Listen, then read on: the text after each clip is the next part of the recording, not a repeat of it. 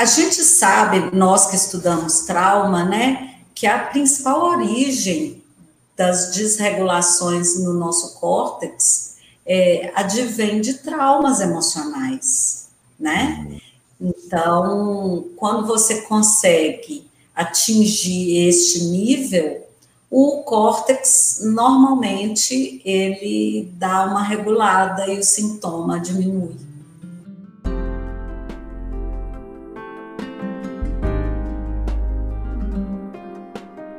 Oi, gente. Esse é mais um episódio do Segunda às 11, esse espaço que comigo, Daniel Gabarra, você tem a oportunidade de conhecer e aprofundar um pouco mais como a psicologia te auxilia na tua qualidade de vida.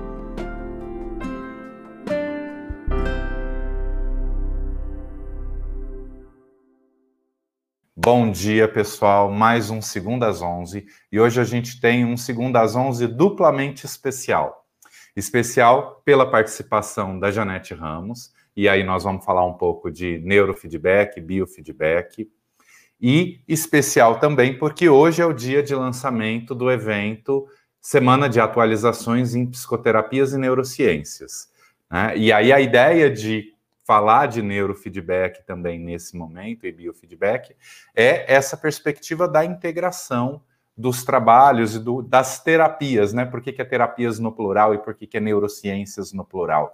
Porque são muitas as, as ferramentas terapêuticas, como são muitas as é, vertentes da neurociência, muitas as formas de se estudar o cérebro, muitos os olhares. E a ideia chave, né, que, que eu quero provocar nesse momento todo é que somar isso tudo nos permite olhar de diversos ângulos o nosso objeto de estudo, e isso vai nos dar mais é, amplitude de visão, e com isso nós vamos alcançar melhores resultados.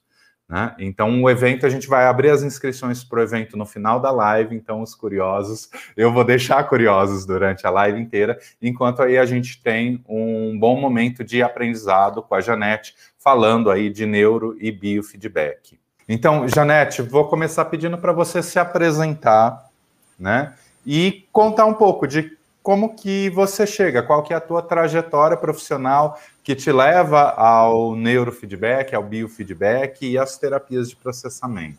Né? Olá, pessoal. É, eu sou psicóloga, sou daqui de Minas, sou do interior, mas vivo aqui em Belo Horizonte e junto com meu marido, Regis Ramos, temos a Neuroglia, tá? Que é uma clínica com técnicas diferentes e outras bem tradicionais, como a meditação. Mas eu comecei com a psicologia tradicional, existencialista, aquela, né? Aquela coisa do caminho normal da psicologia aqui no Brasil, onde a gente tem pouca psiconeurofisiologia, né? Uhum. A gente fica mais no reino mental e menos no corpo aqui, no geral, aqui no Brasil, principalmente em Minas, né? Você é... falou isso, é, hum. eu lembrei da fala do Bernardo, né? Que também vai estar na semana, que ele vai falar exatamente dessa interseção entre uhum. subjetividade e cérebro e o, os limites e benefícios de cada um lado, né? E como juntar isso. E eu fiz uma terapia de trauma emocional com um terapeuta aqui em Belo Horizonte, é, respiração holotrópica, tá? Uhum. E no meio da minha terapia, eu já havia feito terapia anteriormente, mas não terapia ligada a trauma emocional. No meio da terapia, eu cheguei em casa e falei com o Regis, Regis, eu quero fazer um curso de neuropsicologia. Aí Regis falou comigo, ainda bem que você está fazendo terapia com um psiquiatra, porque você está louca. Porque eu colei todas as provas de anatomia, neuroanatomia, tudo isso. E aí acabou minha terapia, ou seja, era, eu imagino que fosse algum trauma, alguma coisa que eu tinha que estava me barrando disso, de eu negar o corpo dessa maneira, né? Então, eu acabou a terapia, eu fiz uma pós-graduação de neuropsicologia e comecei a me especializar em demência. E é muito ruim isso. Eu falei, eu quero algo que dê luz e não que mostre, olha, que tem uma treva. E uhum. também não sou uma pessoa, Daniel, de muita paciência para ficar anos com um paciente. Eu gosto que as pessoas tenham alta rápido. Eu gosto de ver as pessoas melhorarem rapidamente. E óbvio que as pessoas têm o tempo delas, né? E a gente respeita isso. Mas esse, essa coisa de ficar anos, eu olho e falo, ai, que eu, eu, não, eu não me sinto bem com isso. E aí uma amiga minha me falou de um curso de neurofeedback. Uhum. E eu fui atrás desse curso e foi uma porcaria o curso. E aí, Regis e eu saímos daqui do Brasil, fomos, fomos para os Estados Unidos e fizemos alguns cursos lá. E eu voltei não me sentia segura para fazer neurofeedback. E fiz é, mais um ano de cursos online, contratando professores de fora, até que eu me sentisse segura para poder começar realmente o neurofeedback. Mas eu fui fazendo biofeedback, até que eu fiz numa paciente que me procurou por um diagnóstico. É, eu fiz neurofeedback e ela, que era uma ex-alcoólatra, ela voltou a beber. Consertamos o problema que ela veio com a queixa, mas ela voltou a beber. Eu falei, opa, fiz alguma coisa errada aí. E eu fiz uma supervisão com um cara bacanérrimo, Antônio Martins Mourão, que é especialista em neurofeedback, professor universitário em Londres, ele é português. Uhum. E ele falou comigo, Janete, isso é trauma emocional. A desregulação no cérebro dela era, causa, era o que conseguia fazer esconder o trauma.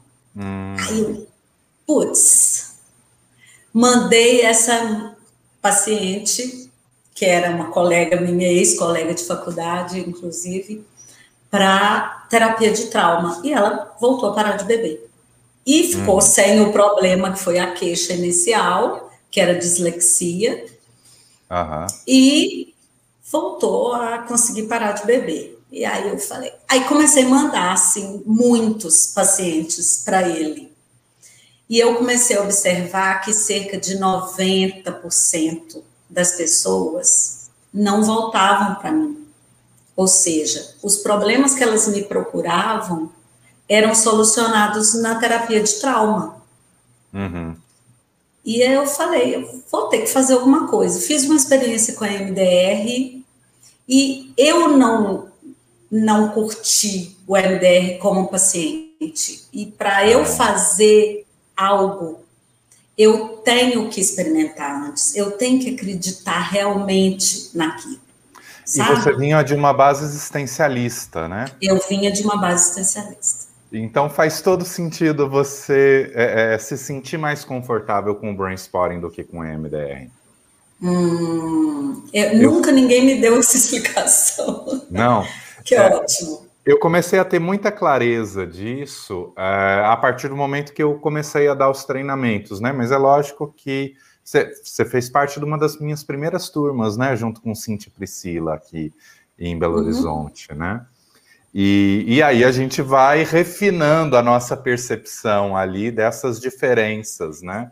De como era a pessoa que chegava com MDR, a pessoa que chegava sem MDR, a pessoa que fazia o brainstorming depois ia buscar o MDR. E eu comecei a perceber que, assim, talvez a principal, se eu tivesse que resumir a diferença de um para o outro, em uma única palavra, seria incerteza. O brainstorming é uma terapia da incerteza, o EMDR é uma terapia da certeza. Olha então, que bacana. Quem vem de uma abordagem de base fenomenológica, existencialista, corporal, flui, entra, capta o brainstorming de uma forma muito mais rápida do que quem vem de uma TCC, quem vem de uma psicanálise, Né? É lógico que tem pessoas que vêm de uma TCC, que vêm de uma psicanálise, que vêm do MDR, que amam e se encantam com a perspectiva da incerteza e começam uhum. a mergulhar profundamente na perspectiva da incerteza. Mas por começarem a, a, a navegar na incerteza a partir do brainstorming, elas demoram um pouco mais para entender a profundidade dessa perspectiva da incerteza. Uhum. Então... Bacana, creio que tenha sido isso.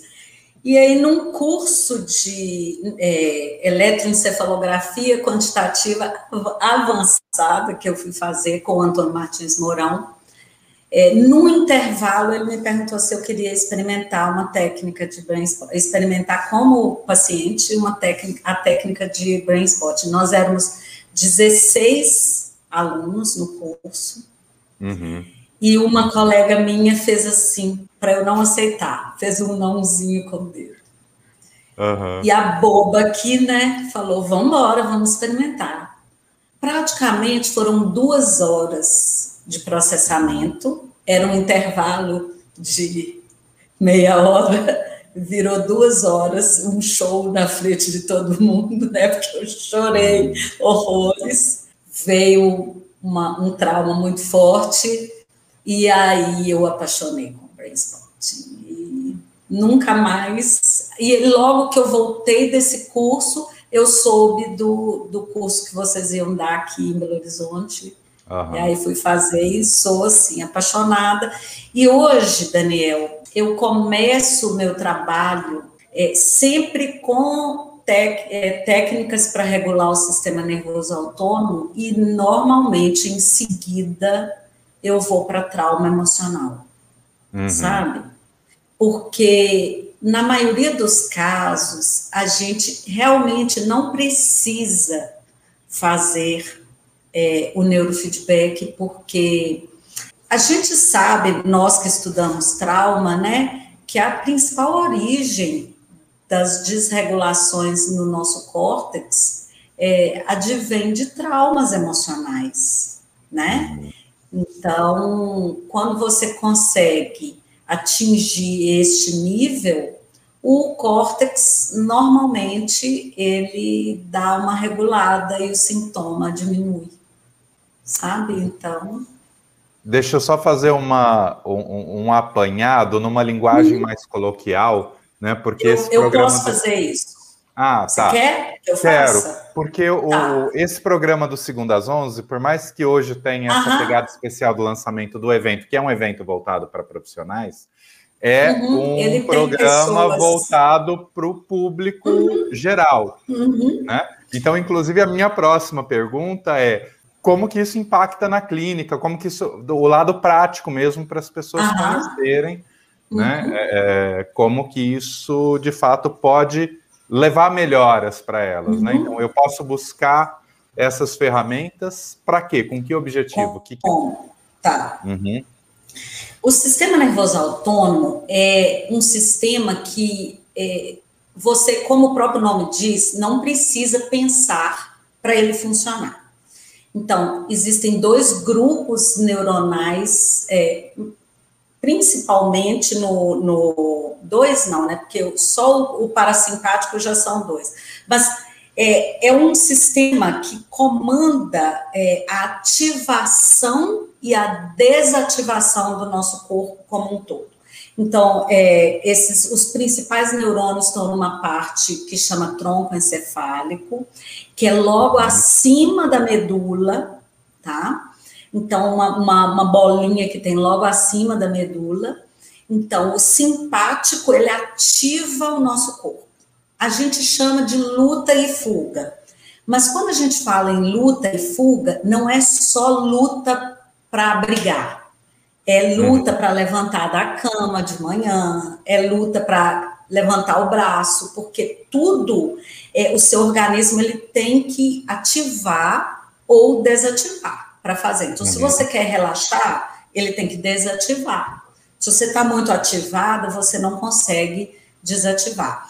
Então, o sistema nervoso autônomo, ele é, prepara, é, ele organiza todo o funcionamento do seu cérebro, acelera o seu coração, é, dilata suas pupilas, é, aumenta ou diminui a viscosidade dos fluidos do nosso corpo, como sangue, como saliva, como lágrima.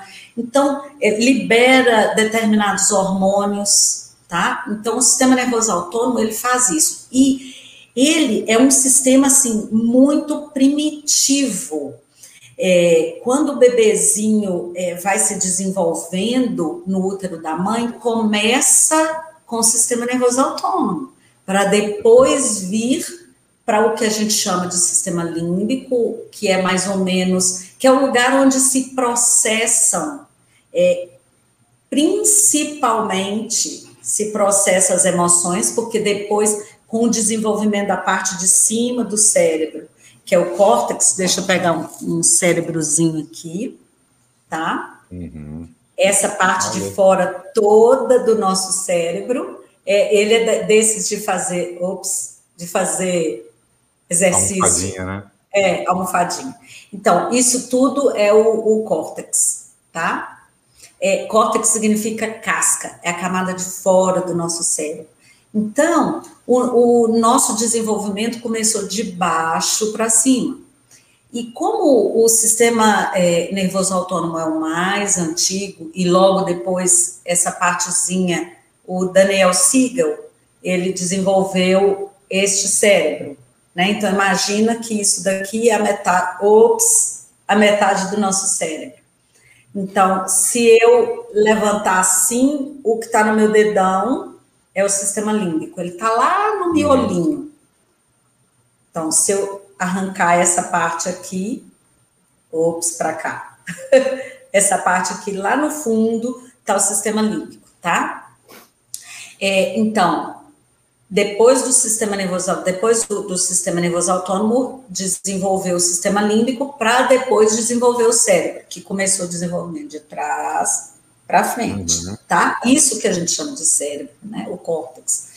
Então, como o sistema é, nervoso autônomo e o sistema límbico, é, eles são mais antigos, é como se eles tivessem um domínio maior, tá? Então, uhum. eles vão traçando o ritmo para o seu córtex.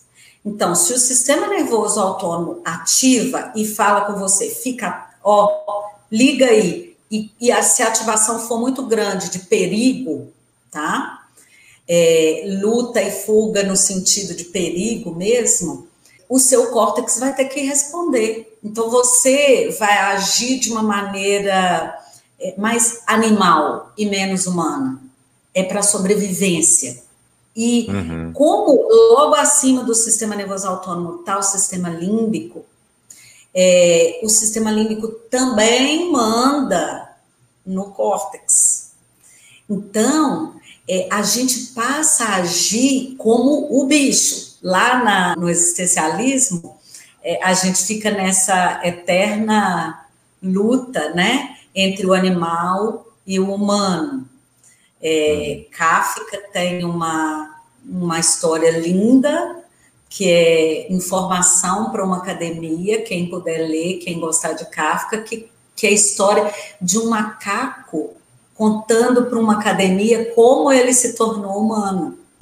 E é, é lindo, é maravilhoso. E no final ele termina assim, mas à noite vem um vento frio da floresta que bate no meu calcanhar e eu saio uivando, procurando fêmeas. Então, nós temos um, um calcanhar, né? Só que um calcanhar de Aquiles muito forte do bicho, né? que é esse sistema mais antigo da gente. E o neurofeedback... Que também é o que mantém o nosso corpo vivo, né? O que sustenta toda a, a função não consciente, né? Tudo que funciona no nosso corpo, que acontece sem a gente ter que pensar, é a partir disso. Eu estava só, só para fazer uma metáforazinha, né? Quando você falou que você começa por isso ali na, na terapia, né? Então, regulando o sistema nervoso autônomo, Seria meio que eu tô ali afogando e aí de repente eu baixo a minha água aqui pro pescoço. Eu já consigo uhum. respirar, eu ainda tô ali mas eu já consigo respirar com alguma tranquilidade, com segurança. E o problema nosso, em geral, é que nós estamos nos afogando num lugar que dá pé, né? É, e a, a gente, gente, não cresceu, se deu né? conta. Né? A gente cresceu e agora já dá pé. Exatamente. Agora dá pé. Mas a gente ainda está lá na, na, piscina quando a gente era pequenininho, né? Então tem uma parte da gente que é a principal parte sofredora, tirando as pessoas que têm um estresse pós-traumático, né? Algo que aconteceu de trágico aqui agora, né? Uhum. A maioria de nós está sofrendo por algo que aconteceu lá atrás e a gente cresceu, mas a gente está lá deitado na, na, na piscininha do clubinho, né? Que é a piscininha com a aguinha amarelinha, a piscininha do xixi, quentinha, e a gente afogando e é só levantar. Então, o sistema nervoso autônomo, ele te faz tratando primeiro sistema nervoso autônomo, ele te faz sentar na piscininha. Hum, boa. Né? E aí você trata o trauma, você fica em pé. E muitas pessoas ficam em pé e conseguem sair da piscininha. De vez em quando a gente dá uma mergulhadinha lá de novo, né? Porque a gente não consegue acabar com todos os traumas. Mas o neurofeedback, ele viria para ajudar as pessoas é, que não conseguem andar direito a andar direito. Então, primeiro é preciso sair da piscininha. Primeiro é preciso que você perca essa noção de que você está afogando, perder esse medo né? De ficar em pé, de, é, e isso uhum. impacta na minha clínica. É, algumas pessoas chegam e falam: não, eu não quero fazer isto, eu vim tratar do cérebro, eu quero neurofeedback. E como eu faço aqui uma avaliação do funcionamento do cérebro, eu consigo ver na, no, nas imagens do cérebro que a gente faz através de eletroencefalografia, é, uhum. as áreas que ficam impactadas quando tem trauma emocional. Então eu mostro para a pessoa, eu falo aqui, o que, que vai acontecer? É, você pode melhorar num período e estancar a, a melhora, porque continua o vulcão lá embaixo, então, eu tento arrumar a terra aqui em cima, mas o vulcão continua. Que tem a ver com o exemplo lá que você trouxe da tua amiga, né? A hora que você arrumou aqui em cima, o, fogo, o, o, o, o vulcão, o vulcão estourou. Isso, uhum. né? E ou você não vai conseguir melhorar de jeito algum, mas uhum. isso daí vai ter o um impacto. Então, normalmente as pessoas aceitam, sabe? Eu já tive pessoas, eu tive, teve um médico que veio aqui e me disse: eu não quero fazer isso e quem manda sou eu. Uhum. Eu não vou fazer isso. Eu falei: então eu não vou fazer sua terapia. Porque uhum. eu via toda a desregulação do sistema nervoso autônomo dele e nenhuma glândula no corpo desse cara funcionava direito. Ele vinha de mais de 40 anos de depressão, então ele estava assim, com o corpo todo bagunçado. Eu falei, você vai ter que procurar um outro profissional. Eu não vou, eu não vou fazer. Então eu sou muito firme nisto, sabe, Daniel? É, eu não gosto de não ter um mínimo de sucesso é ruim para a pessoa que me procura e é péssimo para mim. Né? É, você vai deixar a pessoa gastando dinheiro ali à toa, sendo que você Exatamente. sabe que você não vai oferecer o resultado naquele caminho, né? Exatamente. né? Porque é. tem situações que até dá. Então tá, olha, tem isso aqui que é importante, a gente pode mexer nisso daqui primeiro. Mas tem situação que não adianta, que você sabe que se não mexer aqui, não adianta vir para cá que não vai caminhar, é. né? É. E, e às vezes ainda eu faço, costumo fazer assim, eu encaminho as pessoas para fazerem terapia de trauma com outros profissionais e não comigo. É, eu acredito muito na minha percepção. Será que eu vou conseguir ajudar essa pessoa ou fulano é melhor do que eu? Uhum. Neste caso, Tá? E eu costumo falar com as pessoas que não existe nenhum terapeuta, nenhuma terapêutica que sejam para todos, né? Então, assim, eu já tive pessoas que eu encaminhei para fazer brain spotting como profissional, foi lá, fez, não funcionou nada, veio para mim e aqui deu certo. Então, uhum. outras pessoas eu tentei fazer, não deu certo, encaminhei para outro profissional e com outro profissional deu. Então, assim, eu costumo falar com as pessoas: olha, eu não acho que seja um problema de competência do profissional. Uhum. Mas, às vezes, algo naquele profissional te remete a um trauma, né? É a voz da pessoa, é um tique que, a, que o terapeuta tem, o tom de voz, algum gesto, a cor do cabelo, não interessa. E uhum. você, para conseguir fazer terapia de trauma, você tem que se sentir num ambiente seguro. É o primeiro passo, né? A relação e a segurança dessa relação. Né? Então, é, eu não me sinto é, fracassada quando eu não consigo é, ajudar uma pessoa.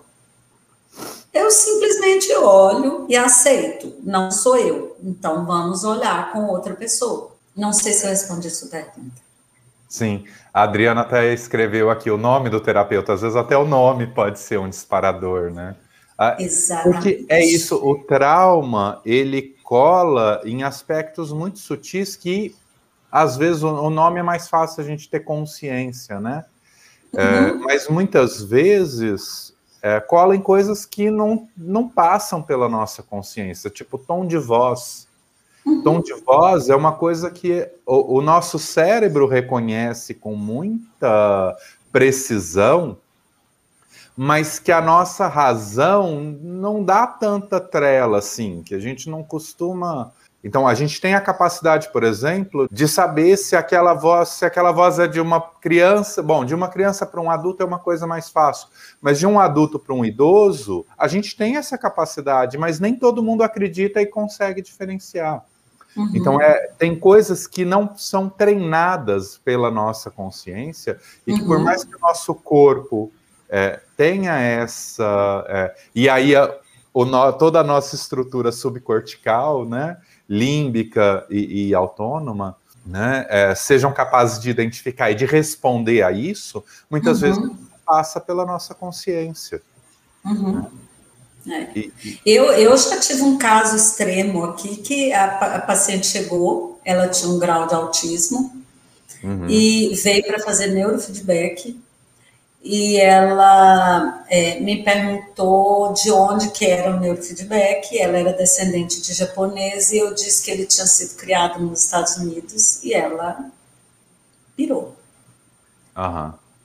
E ela não pôde fazer neurofeedback comigo, e depois eu soube que ela fez com um colega aqui de Belo Horizonte, e ele falou que, no caso, ele estava usando uma técnica, que aí a família já falou com ele, né? Uma técnica que era holandesa. Uhum. E aí ela aceitou.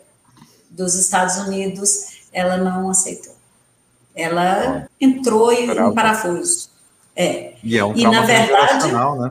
Isso. E na verdade, eu nem fui, eu nem fiz terapia de trauma com ela, eu fui fazer neurofeedback só, porque como era autista, né, eu fui hum. só no neurofeedback mesmo. Uhum. E, e, era essa questão, era transgera, trauma transgeracional. Você falou do autismo, você citou, é, acho que já é o segundo caso você faz essa ponte com o autismo, né? Conta um pouco uhum. como que é essa relação do, do neurofeedback com o autismo e que outras questões, né? Então vamos dizer assim, depois de botar a pessoa sentada e de pé, dela começar a andar ali na, na piscina, né? O que que ajuda ela a sair dessa uhum. piscina ou, ou, a navegar, né? Porque tipo um autismo você não vai é, é, tirar o autismo da pessoa, mas ela vai, então ela não vai sair da piscina, mas ela vai an poder andar por essa, através uhum. dessa piscina com toda a é, é, capacidade dela, né? É, é que, na verdade, é, com neurofeedback, a gente não trata é, sintoma, a gente trata desregulação do córtex, que é o uhum. que está causando aquele sintoma, né? Então, é, quando a gente consegue enxergar uma área do cérebro que não está funcionando bem e consegue treinar aqueles neurônios, e a gente treina no neurofeedback assim.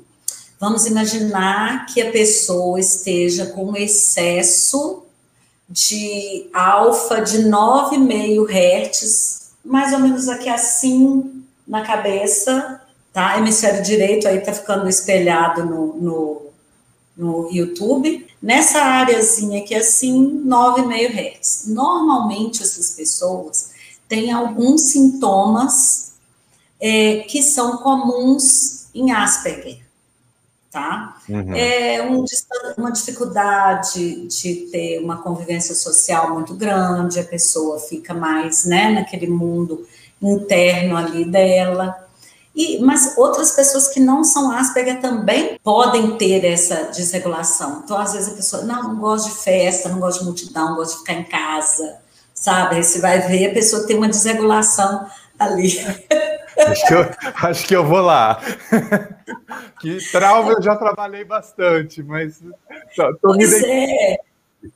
É porque às vezes o trauma é, você conserta, você é, dá uma arrumada no funcionamento é, das áreas mais é, subcorticais, e, mas o córtex continua aquele funcionamento ali maluco. Então, assim, a gente vai lá e ensina aqueles. Então, vamos imaginar que estava um excesso de 9,5 Hz ali. Então, eu ensino esse cérebro a, a, vamos imaginar, produzir de 12 a 14 Hz, de 11 a 14 Hz, que estava com uhum. pouco aqui nessa área. Então, eu coloco lá no meu, no meu programa, no meu computador, para todas as vezes que o cérebro daquela pessoa diminuir a produção de 9,5 Hz e aumentar a produção de, de 11 a 14 Hz, ele ganha um feedback. Hum. Pode ser o avião que vai passar dentro do, do, do alvo, é, pode ser uma bola verde que vai pulsar dentro da cabeça, pode ser um quebra-cabeça que vai montar, não interessa qual programa que a gente vai usar, porque a gente usa vários programas. Então, uhum. O cérebro dele, quando eu converso com você, Daniel, eu não estou conversando com você. Eu estou conversando uhum. com seus neurônios. São Sim. os meus neurônios conversando com seus neurônios, né? Então, às vezes, por exemplo, eu falo, é, uso a palavra, como eu falei com você, é, Japão, e o seu cérebro logo você teve lá no Japão, passou um mês maravilhoso lá no Japão meditando, lá aos pés do Monte Fuji, eu falo a palavra Japão, você já vai lá logo e seus neurônios que te remetem àquela experiência vão é, fazer você lembrar do Monte Fuji, né? Tá no meus então, planos. Verdade, nos meus também.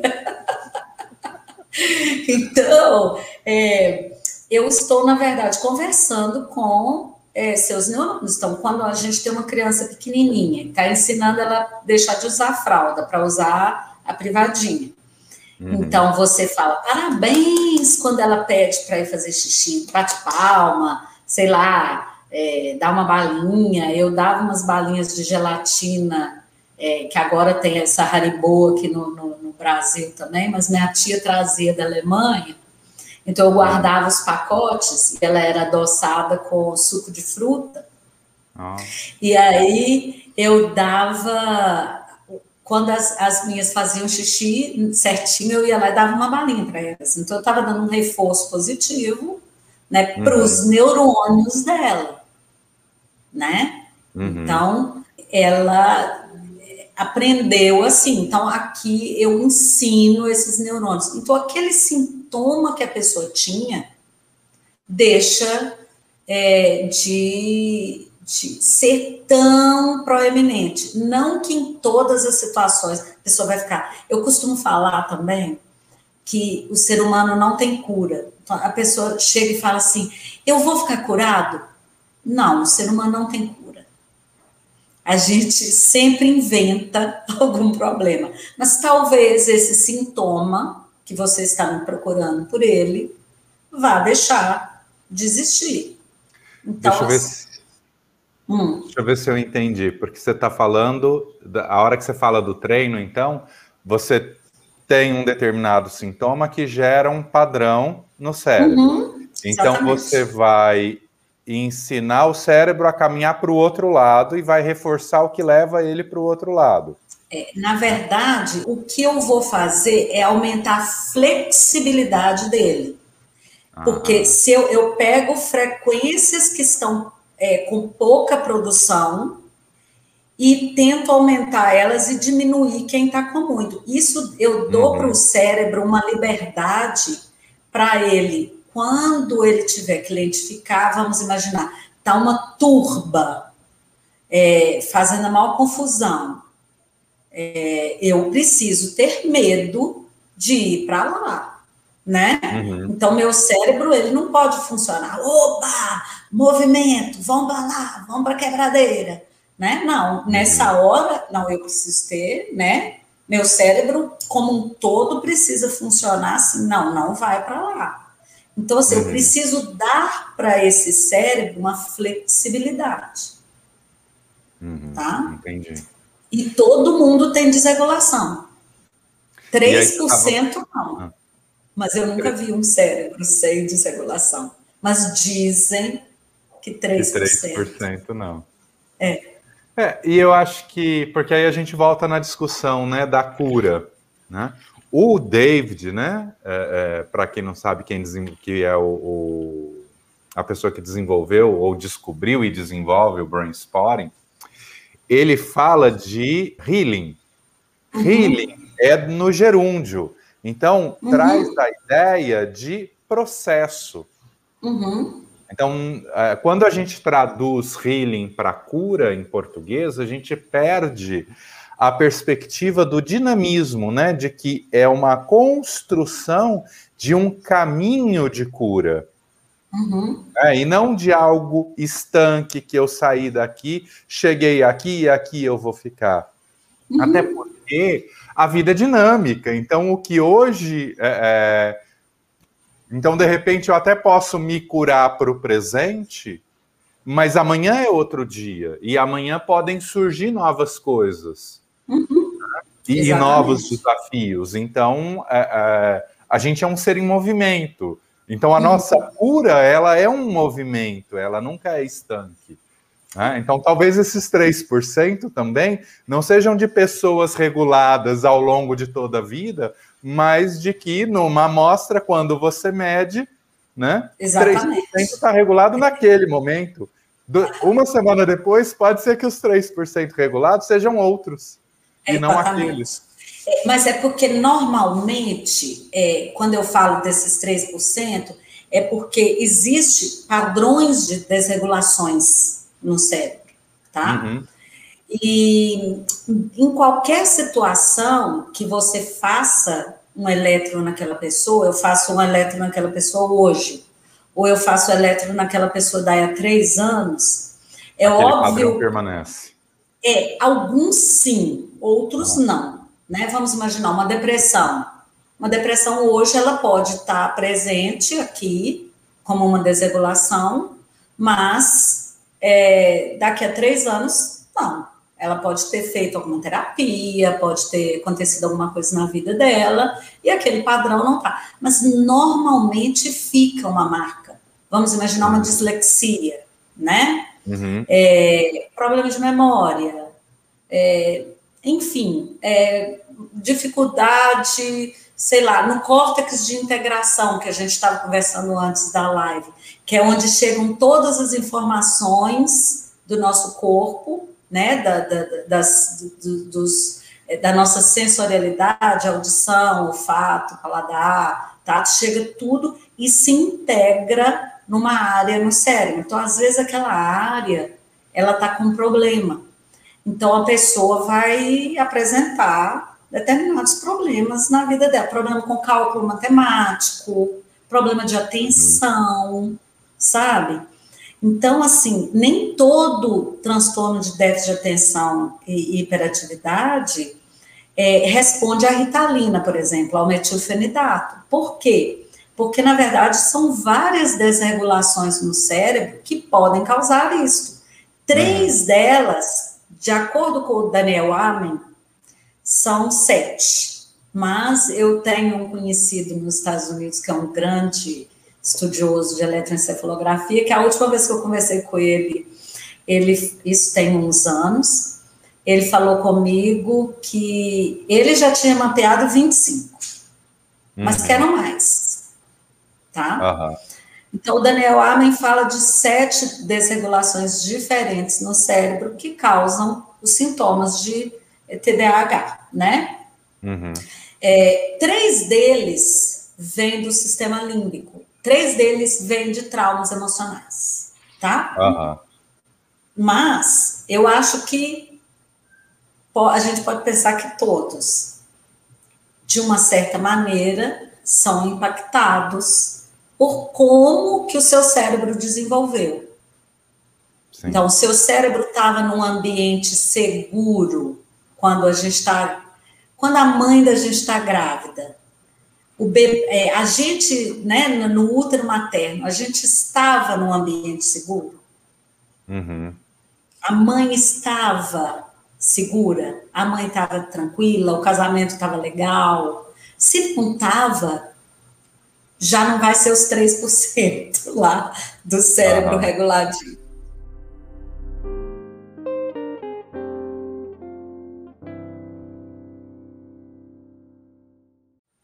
A Adriana está perguntando, no teu ponto de vista, qual o tratamento ideal para o TDAH?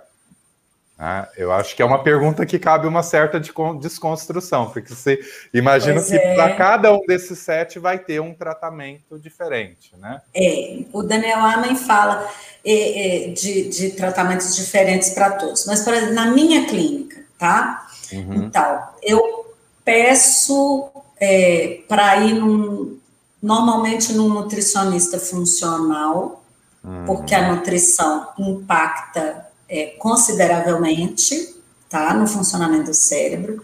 É, peço para avaliar alergias, porque se você está com uma alergia, o, o ambiente que você está não é seguro, ele pode causar desregulação. E se você está com um ambiente inseguro, quem toma frente é o automático do corpo, uhum. não é o córtex, tá?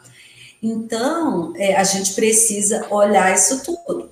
E aí eu trabalho o sistema nervoso autônomo com a pessoa, se tem trauma muito presente ali, tratamos trauma, e por último o, o neurofeedback. Mas uhum medicação, às vezes, é necessário.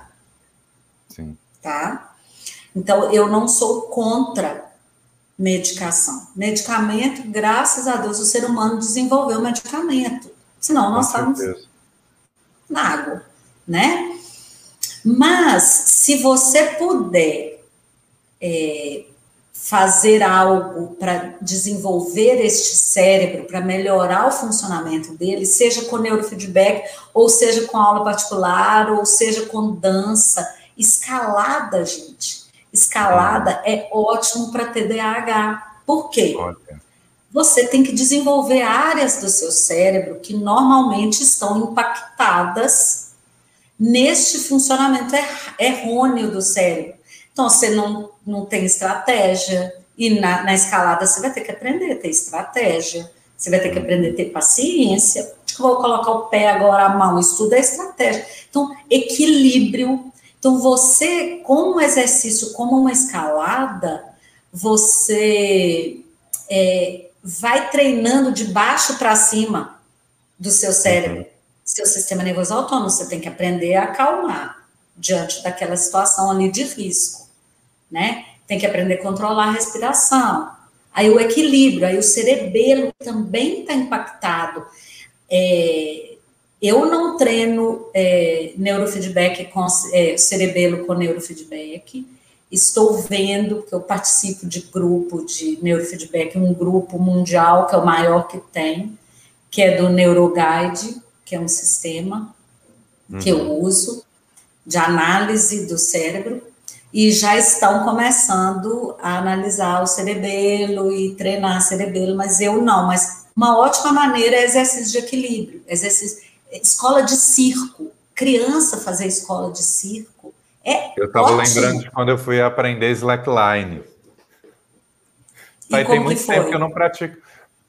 É fantástico, porque você re, redescobre o teu corpo nessa perspectiva do equilíbrio, né?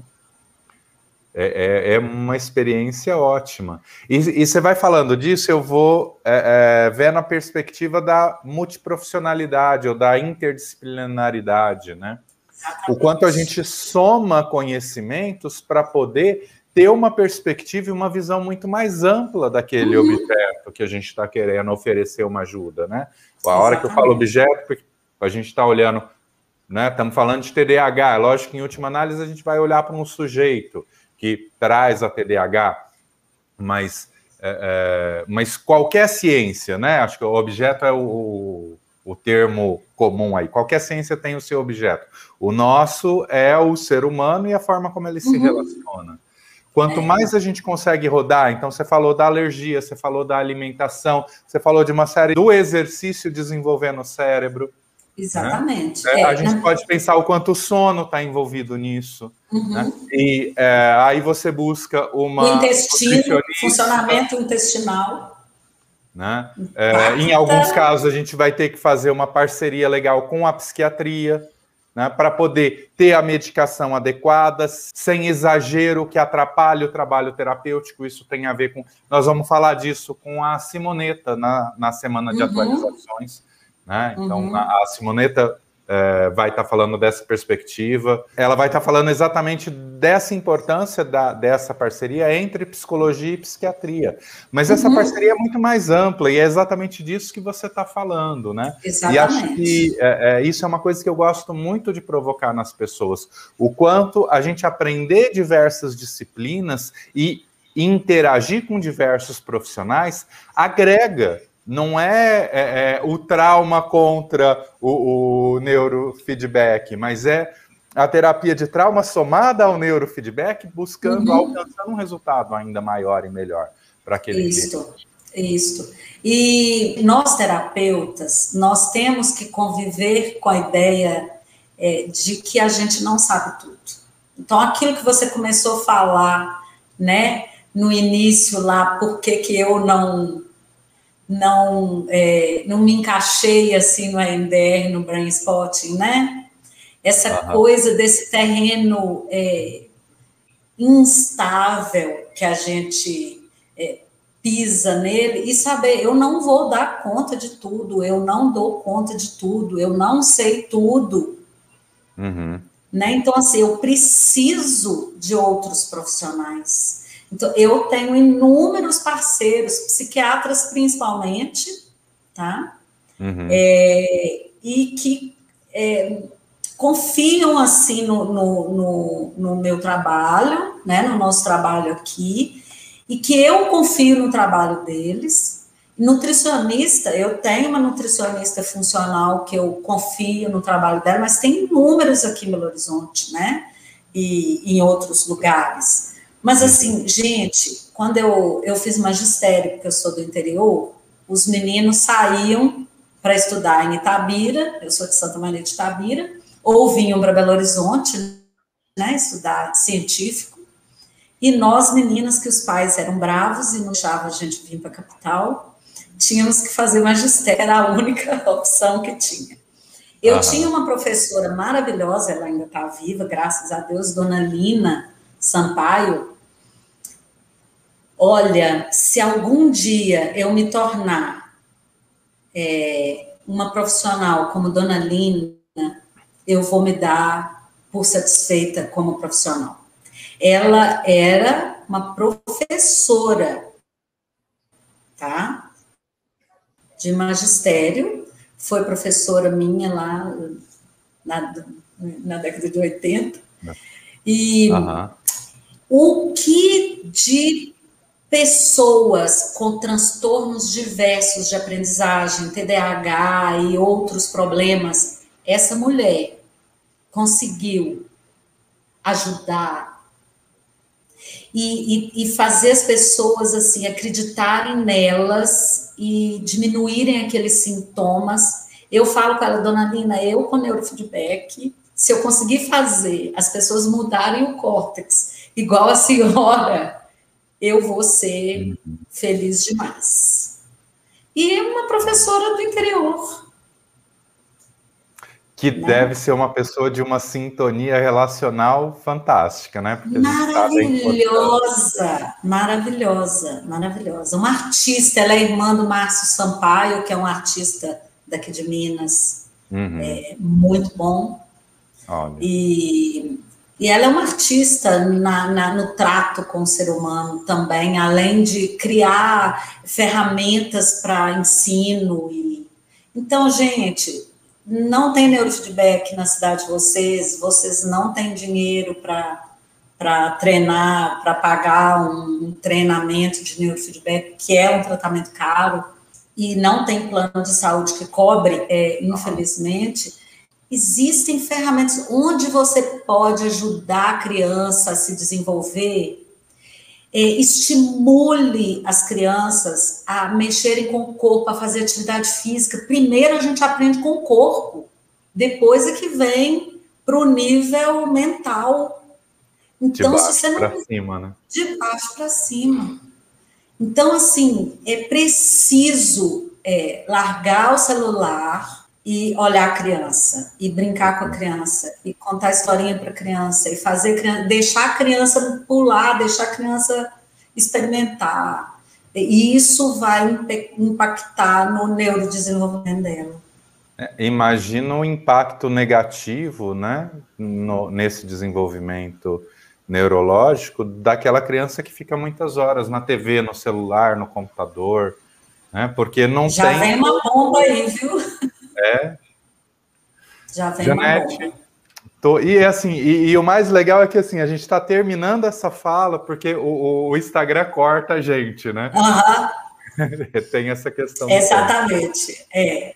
Mas a gente está tá terminando essa fala falando de algo que tem tudo a ver com a semana de atualizações em psicoterapias e neurociências, que é essa provocação. Assim, ali a gente vai trazer alguns nomes, algumas pessoas né? Algumas perspectivas, mas assim, alguém que participar pode se identificar com uma, pode não se identificar com outra, mas a ideia é essa: você vai se identificar com o seu próprio caminho, mas que caminho é esse de conhecimento, de soma?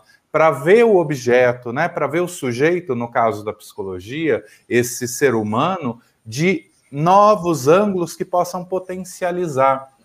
Uhum. Né? Só contando, então, bom, primeiro que é um evento gratuito, totalmente gratuito, basta se inscrever. É, danielgabarra.com.br barra evento. Quem faz a inscrição já tem acesso a um primeiro exercício de auto brainstorming, que tem um bônus, que é um exercício de autorregulação. Né? Então vão ser os três exercícios, os três exercícios do livro do David. Eu quis e bem pelo básico, assim, na clínica eu personalizo muito os exercícios de auto brainstorming para cada cliente. Mas ali é bem o básico, então quem faz a inscrição já tem acesso ao primeiro, no início do evento a gente libera o segundo e no meio do evento o terceiro. Mas no primeiro dia tem uma aula que eu vou falar de MDR, eu vou falar de PNL, eu vou falar de brainstorming, eu vou falar dessa perspectiva de sentido do, do pesquisador em psicologia, que eu aprendi muito na minha graduação na UFSCar. Por isso que eu fiz, qual que é a tua história? Porque eu acho que a, história e, e, o caminho que a gente faz conta muito desse processo de desenvolvimento profissional. Né? Uhum. Então, eu uso a minha história para contar um pouco de cada uma dessas é, ferramentas de estudo que eu fui é, adquirindo aí ao longo da minha carreira profissional. Na terça-feira. E que ainda estamos, né? Porque nós estamos só no, no começo do caminho, né? Eu espero. Até agora, né? As que foram até agora, né? É. Agora, por exemplo, eu comecei a, a estudar Ayurveda. E tô pois é, olha que legal. Estou encantado. Né? Vou, vou deixar de ser psicólogo para ser é, é, terapeuta ayurvédico? Não, eu vou continuar sendo psicólogo. Mas isso vai somar conhecimento, por exemplo, para eu olhar melhor para alimentação, para eu olhar melhor para exercício, ampliando minha perspectiva de olhar de sono. Então, isso vai somando, uhum. né? Eu vou somando ferramentas ali. É, na terça, a gente conta com a Albina, né? A Albina Torres, ela é da Unesp de Bauru, desculpa, da Unesp de Botucatu, da Faculdade de Medicina de lá. Ela é psiquiatra e ela vai falar de relação terapêutica e autocompaixão. Né? Ela já esteve aqui também no Segundo às 11, em dezembro. Na verdade, ela foi minha primeira convidada no Segundo às 11. Na isso, terça, quarta, a gente conta com Bernardo Monteiro, que eu citei no início, né? Que ele vai falar de neurociência e subjetividade, cérebro e subjetividade. Na quarta, a Simoneta, que eu também já citei, né, de dessa dupla é, psicoterapia e psiquiatria e como a psicoterapia pode impactar na redução da medicação no trabalho do psiquiatra. E na sexta a gente conta contigo, né? E com a Carol Guterres falando um pouco desse impacto da terapia de processamento na clínica, né? Então é, é legal porque eu, é, eu quis trazer é, é dois lugares muito diferentes de mudança, né? Então a Carol, que se formou e já foi fazer MDR Brainstorming e, e, e desenvolveu a clínica a partir disso, e nesse caminho, é, hoje ela é presidente da Associação Brasileira de Brainstorming. que é uma gracinha ela. Ela é, ela é um encanto. Ela... E você que já tinha uma carreira completamente é, é, estabilizada, um sucesso profissional, e assim como eu, está sempre sedenta por conhecimento, assim, né? Então eu acho que é, é, essa sede de conhecimento que eu vi a, ao longo da minha carreira em profissionais que tinham mais tempo de, de casa do que eu, né? Mais tempo de carreira do que eu, me estimularam muito a continuar né? É, é essa busca eterna. É. Se a gente para de procurar, a gente morre. Já e é, no sábado a gente tem uma imersão. Bom, para finalizar, o sábado a gente tem a imersão. Eu vou atender uma pessoa, então quem se inscrever pode se voluntariar para esse atendimento no sábado. E aí a gente vai tirar dúvidas que vão. Vai ter um formulário de dúvidas ao longo de toda a semana sendo preenchido. Brigadíssimo, Janete. Foi ótimo te ter. Eu que agradeço. Foi um prazer sempre. Adoro conversar com você. É. Obrigada, Dessa pessoal, vez, pela atenção. Compartilhou nosso bate-papo com todo mundo, né? Pois um é. grande abraço e muitas um novidades beijo. a gente ainda vai se falar muito esses dias. Beijão. Vamos sim. Beijão. Tchau, tchau, pessoal. Tchau, tchau.